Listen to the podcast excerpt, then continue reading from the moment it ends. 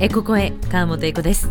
前回の後半にインタビュー番組エコフォーカスにご出演いただいた伝説の経営者と呼ばれた松本隆俊さんと人気心理カウンセラーの根本博之先生の話術がすごいという話をしましたが話術大事なのは内容やテクニックもなんですが実は声なんですね。高い方がいいとか低い方がいいということではなく自分らしい無理のない声が一番いい声なんです。ちなみに私は朝の番組担当していた時は少し高めに出してました。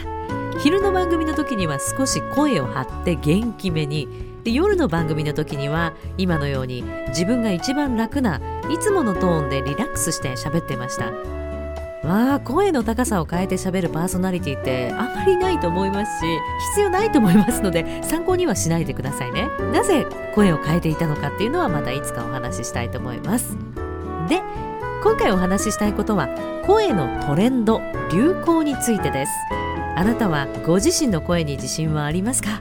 日本では高い声特に女性は高くて可愛らしい声が人気ですけれども日本以外のほとんどの国が声は低いほど魅力的とされています。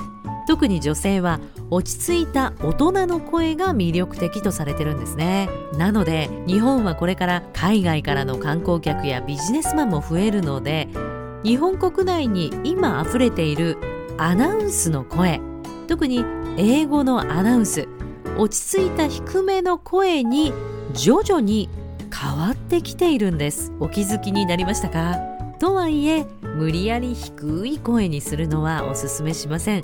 喉壊しちゃいますしね。低くても高くても自分らしい声が一番魅力的なんです。その声の出し方についてもいつかお話ししたいと思います。ではこんな感じで声のお話も織り交ぜながらこの番組エコ声お送りします。次回の配信にもお付き合いください。メッセージもお待ちしてます。メールもしくは公式 LINE からぜひ送ってくださいね。川本恵子でした。バイバイ。